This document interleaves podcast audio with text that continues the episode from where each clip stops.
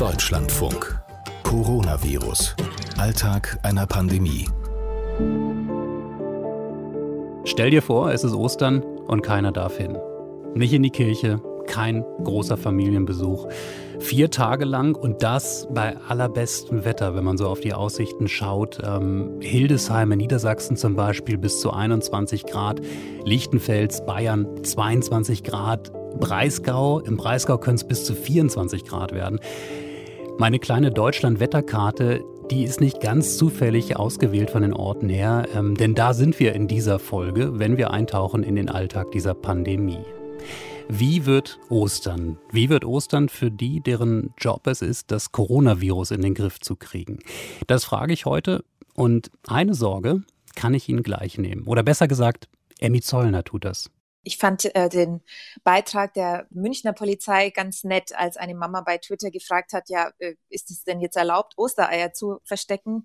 Und die Polizei München dann geantwortet hat, naja, der Osterhase ist schlau. Er verbindet ähm, das Ostereierverstecken mit einem Spaziergang mit der Familie.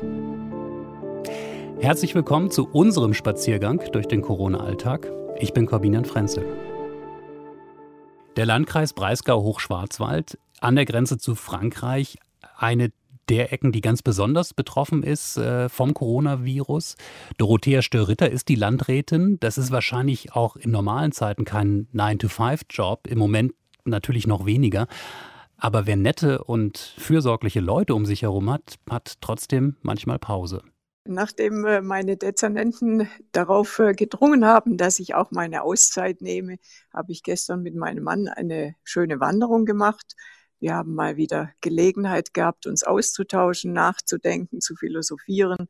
Und ähm, da wir Bergsport schon viele Jahre als Ausgleich für uns ähm, durchführen, war das auch gestern ein wunderbarer Ausgleich und hat mich auch wieder aufgestellt. Mhm. Gibt es dann auch andere Themen bei so einem Spaziergang, bei so einer Wanderung als Corona? Ja, über Corona kommt man natürlich, ich habe es äh, angedeutet, auch ins Philosophieren, denn äh, Corona, glaube ich, äh, stellt so viele Fragen an uns, an äh, unsere Weltanschauung. Also da gibt's eigentlich unerschöpflich Themen und ich glaube, gerade im Hinblick auf das Osterfest ähm, ist äh, diese Krise ähm, wirklich auch äh, ein guter Anlass, zu vielen Fragen mal innezuhalten. Wir stehen ja jetzt eben genau vor diesem langen Osterwochenende. Ähm, wie wird denn Ostern, wenn Sie das jetzt als Landrätin in den Blick nehmen? Ähm, ist das ein Wochenende, ein langes Wochenende, auf das Sie jetzt nochmal besonders schauen? Ja, ich habe äh, heute auch vor, nochmal eine Videobotschaft auszusenden, denn ich glaube, es ist schon wichtig, gewisse Dinge nochmal ähm, zu betonen und auch bei den Menschen nochmal zu verankern. Wir haben jetzt schon eine leicht positive Stimmung, weil man äh, sieht, dass die Zahlen nicht mehr so exorbitant ansteigen. Bei uns allerdings hier in der Gegend ist es noch nicht ganz so der Fall. Und ähm, ich denke, viele Menschen sind jetzt schon wieder so auf, auf der leichten Spur, in Anführungszeichen. Das kann es aber nicht sein. Wir brauchen nach wie vor äußerste Zurückhaltung. Wir sollten natürlich befördern, dass die Menschen rausgehen. Wir wissen, dass das den Familien gut tut. Aber wir müssen auch nochmal betonen, dass es nicht darum geht, sich jetzt gemeinsam auf Grillplätzen äh, zu treffen, dass es nicht darum geht, äh, sozusagen wie äh, am Strand Strand, sich an die Seeufer äh, zu legen. All die Dinge werde ich heute nochmal betonen, weil ich halte sie für sehr, sehr wichtig. Mhm. Ich habe mir gerade nochmal den Wetterbericht angeschaut fürs Breisgau. Äh, bis zu 25 Grad, wenn ich das richtig gesehen habe. Das verlockt natürlich wirklich viele Menschen rauszugehen. Das wird in, in ganz Deutschland die Situation sein. Und ähm, natürlich genau diese Herausforderung, die Sie beschreiben, haben Sie da zum Beispiel schon jetzt auch die Ordnungsämter im Blick? Ja, auf jeden Fall. Also das übernehmen ja auch die Bürgermeister vor Ort. Und wir hatten in den letzten Tagen mit Bürgermeistern auch Diskussionen darüber, ob man noch mal die ein oder andere Einschränkung machen müsste. Allerdings ist natürlich immer problematisch, wenn das dann nur in einer Region passiert und beispielsweise nicht landesweit. Und wir kamen dann zu dem Ergebnis, dass die ähm, Verbote hier in Baden-Württemberg eigentlich alles ähm, schon mitbringen, um die Menschen vor sich und vor anderen äh, zu schützen. Äh, und ich wünsche mir natürlich, dass ähm, die Polizisten oder auch der Gemeindevollzugsdienst nicht ähm, unflätig angegangen werden, sondern dass die Menschen dann einsichtig sind. Wenn das klappt, dann bin ich zuversichtlich. Wenn das allerdings nicht klappt, würde ich mich nicht davor scheuen, den äh, Bürgermeistern vor Ort äh, nochmal anzuraten, während des Wochenendes, während Ostern äh, schärfere Maßnahmen zu verfügen. Schärfere Maßnahmen heißt dann? beispielsweise ganze Naherholungsgebiete abzusperren. Wir haben zum Beispiel hier den Hotspot Feldberg.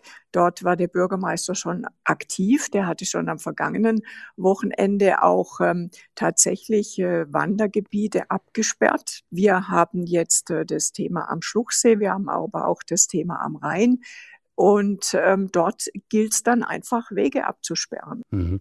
Frau Störritter, ich habe ein Thema noch, äh, das sich ergeben hat, auch aus Gesprächen dieser Woche, die wir geführt haben, ähm, unter anderem eben auch mit der Sozialstation in Bad Krotzing ähm, äh, in Ihrem Landkreis, mit der wir auch regelmäßig im Gespräch sind. Und da gab es so ein, Frau Kannen, genau, ja. Da gab es diese, ich war, vielleicht haben Sie es gehört, aber es gab ja diese kleine Irritation da auf der Seite, weil Sie eben gemeinsam mit der Stadt Freiburg diesen Aufruf gemacht haben, dass sich doch bitte Freiwillige melden sollten mit fachlichem Hintergrund Hintergrund, auch mit äh, nicht fachlichem Hintergrund äh, zur Unterstützung. Und da ja so ein bisschen die Irritation war, Mensch, wir versuchen doch gerade den Kreis der Kontaktpersonen so klein wie möglich zu halten, äh, Verwandte von Pflegebedürftigen eben jetzt gerade auch zum Beispiel nicht zu nutzen. Und wie passt das zusammen, dass man dann sagt, man holt dann doch Leute möglicherweise von außen dazu? Ja, ich glaube, das muss man tatsächlich unter dem Motto sehen, gut gemeint ist nicht immer gut gemacht. Also das äh, ging sicherlich insoweit äh, schief, als dass damit seitens jetzt auch äh, des Aufrufes was anderes gemeint war. Und wir haben das auch ähm, revidiert. Wir wollen natürlich keineswegs äh, da jetzt ähm, äh, Folgen erzeugen, wie sie da auch befürchtet worden sind. Es ähm, geht einfach darum, zum einen den Menschen nochmal zu zeigen, wie wichtig es ist, sich jetzt auch für die Gemeinschaft einzubringen. Und ich glaube, das ist auch gelungen. Und jetzt müssen wir das halt so sortieren, dass es dann auch Sinn macht. Aber da sind wir inzwischen auf gutem Weg und deshalb deshalb äh, müssen wir da keine Befürchtungen mehr hegen.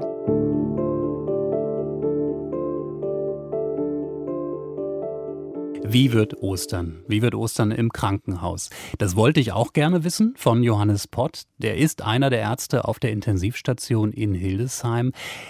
Normalerweise verabreden wir uns direkt nach seinem Dienst äh, oder vor seinem Dienst an einem freien Tag. Das war jetzt heute nicht möglich. Ähm, heute ging es nur mittendrin, mitten im Dienst. Hallo. Hallo, hallo Herr Pott, hier ist Kabinen Frenzeln. Guten Morgen, ich grüße Sie. Hallo, also es klappt wunderbar.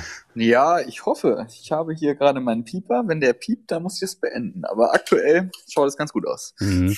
Also wir erreichen Sie im aktuellen Dienst. Genau. Und bis, bisher ein, ein, ein eher ruhiger Donnerstag vor Ostern? Ein ruhiger Donnerstag vor Ostern.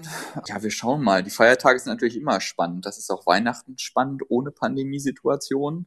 Jetzt müssen wir einfach mal gucken, was die Tage so bringen. Mhm. Was sind denn so Ihre, Ihre Erwartungen? Äh, Gibt es da so, so ein zwischen Best Case und Worst Case? Na, das Best Case Szenario wäre natürlich, dass es insgesamt ruhig bleibt, dass auch jetzt wenig Patienten aufgenommen werden mit Covid, die vielleicht auch Intensivbetten benötigen. Ähm, wir haben immer noch freie Betten und ich denke, wir sind gut vorbereitet auf das, was kommen könnte über die Feiertage. Man muss ja auch einfach damit rechnen, dass die Hausärzte frei haben in der Zeit und dass dann natürlich das ein oder andere automatisch in den Notaufnahmen der Kliniken landet, was vielleicht sonst normalerweise vom ambulanten Sektor abgefangen werden würde. Hm. Das ist äh, wahrscheinlich immer so vor größeren ähm, Feiern, Feiertagen, äh, weil eben die Arztpraxen zu sind. Ähm, könnte das jetzt nochmal mehr sein oder vielleicht sogar das Gegenteil eher weniger, weil ähm, auch weniger Menschen draußen sind, weniger Menschen sich auch verletzen können, wenn sie draußen irgendwelche Aktivitäten machen.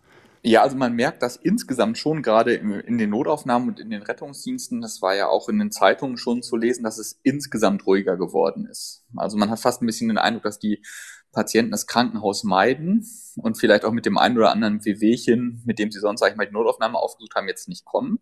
Das ist auf der anderen Seite natürlich auch gefährlich, weil auch Leute nicht ins Krankenhaus gehen, die wirklich ein ernsthaftes Problem haben sage ich jetzt mal, Bauchschmerzen und sagen, ah na ja, das wird schon nicht der Blinddarm sein. Und dann wartet man so lange, bis es nicht mehr geht und kommt dann irgendwann und es ist viel schlimmer als vorher oder als gewesen wäre, wenn man ähm, einfach hingegangen wäre. Was ist denn das Worst-Case-Szenario zu Ostern?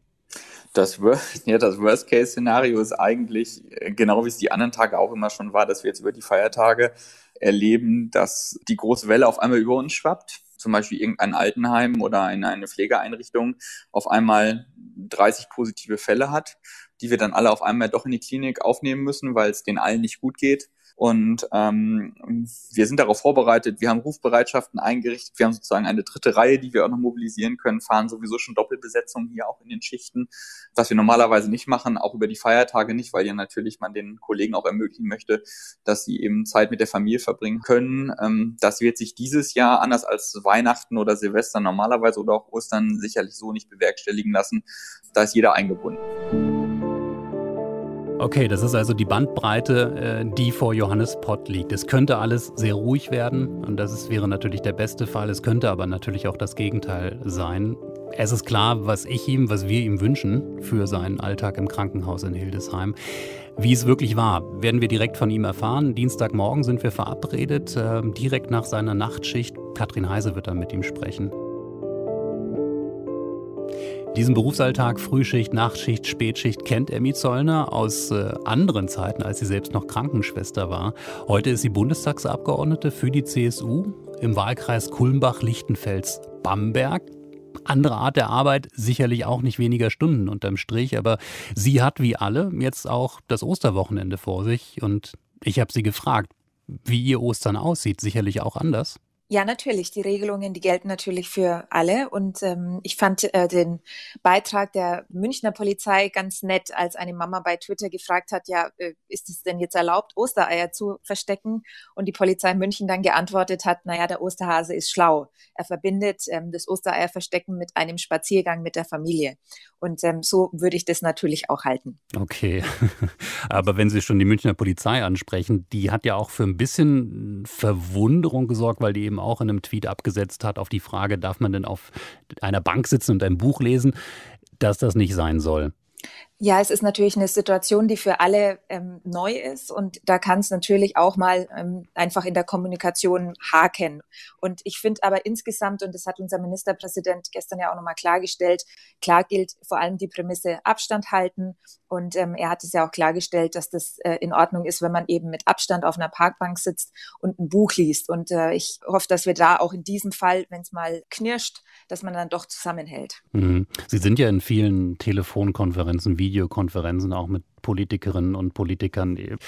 Wie scharf sind da die Diskussionen zwischen denjenigen, die sagen, wir brauchen jetzt wirklich mal äh, Licht am Ende des Tunnels, also irgendein Signal, das man auch aussenden kann, und denjenigen, die sagen, bitte nicht zu früh solche Signale geben?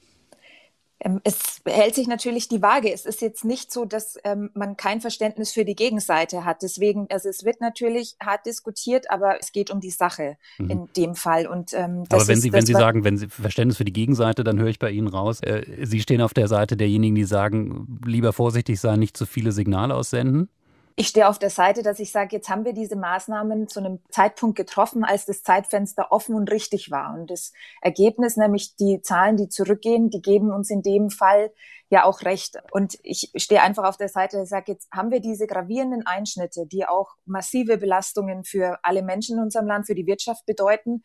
Und jetzt diese massiven Einschnitte dann ab einem Punkt wieder aufzugeben, wo wir nicht sicher sagen können, dass es gewirkt hat, ähm, da tue ich mir einfach schwer, weil es muss, muss einfach mit ganz heißem Herz und kühlem Kopf, muss es durchdacht werden, wann der richtige Zeitpunkt ist, wieder aufzumachen. Ich zum Beispiel werbe aber auf der anderen Seite auch dafür, dass wir beispielsweise eine Lösung für unsere Gärtnereien finden.